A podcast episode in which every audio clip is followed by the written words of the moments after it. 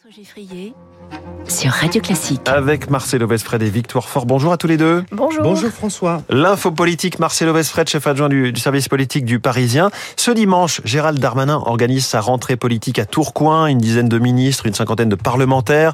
Vous nous dites, Marcelo, que cette offensive politique avec 2027 en ligne de mire constitue un, un défi pour Emmanuel Macron. Expliquez-nous.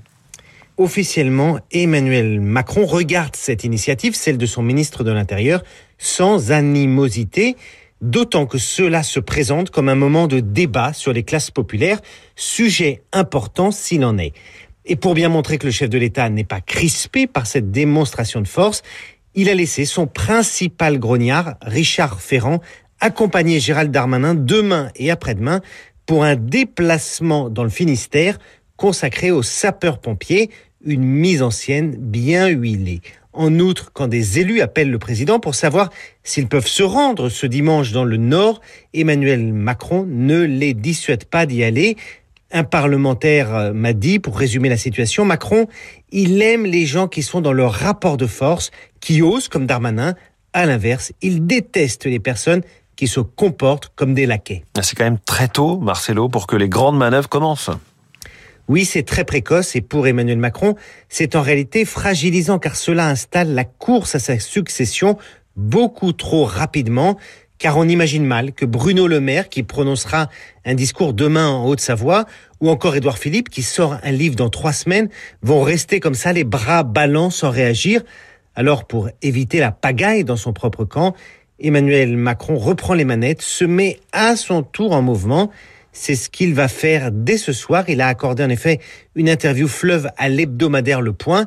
Il devrait enfin détailler à cette occasion l'initiative politique dont il a parlé au début de l'été. Pour l'heure, personne ne sait de quoi il en retourne, mais on voit bien l'enjeu, montrer qu'il est dans l'action, la recherche d'unité nationale et pas dans le bal des ambitions. L'idée, c'est de jouer le contraste entre l'intérêt général et la course des petits chevaux. Une posture certes payante pour lui, mais qui sera de plus en plus difficile avec le temps à tenir. Marcelo Esfred du Parisien tous les matins cette semaine avec nous à 7h25 pour l'info politique. Victoire Fort, les titres de la presse et à la une de vos journaux ce matin, sans surprise, la rentrée politique. Premier conseil des ministres de la saison et la presse n'est pas très optimiste. Le Figaro titre Majorité, réforme, Macron peut-il encore se relancer? L'opinion écrit lui, la rentrée est de la nécessaire réinvention. Une innovation cette fois-ci à la une des échos, numérique, l'Inde à la conquête du monde. Le quotidien économique revient sur ce pays devenu le plus digitalisé de la planète. Les journaux reviennent aussi sur un quartier plongé dans la peine. Oui, la mort de Fayed, garçonnet de 10 ans tué par balle dans un quartier sensible de Nîmes, quartier rongé par le trafic de drogue. Le Parisien y consacre une double page et sa une au mauvais endroit, au mauvais moment, c'est le titre.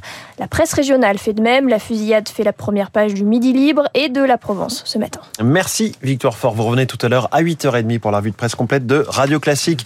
Bonjour Gaël Giordana. Bonjour François. Vous êtes avec nous, vous nous accompagnez ce matin avec l'actualité jusqu'à 9h pour la matinale de Radio Classique. Quel est le programme? Bonjour à tous. Juste après le journal de Charles Bonner à 7h40, on parlera de nos élus. Les maires en première ligne face aux incivilités et aux tensions dans la société. Plus de 1200 édiles ont démissionné depuis 2020.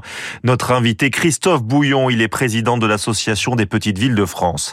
À 8h15, les stars de l'info avec la nouvelle guerre des étoiles. Pourquoi les grandes puissances veulent à tout prix se rendre sur la Lune? La Russie perd de son influence au profit de la Chine et des nations émergentes. Quid de la France? On en parlera avec Jean-Marc Astorg. Il est directeur de la stratégie au CNES, le Centre national d'études spatiales. 8h30, la revue de presse de Victoire Fort, puis nos esprits libres, Bruno Jeudi et l'académicien Marc Lambron. Mais tout de suite la météo avec vous.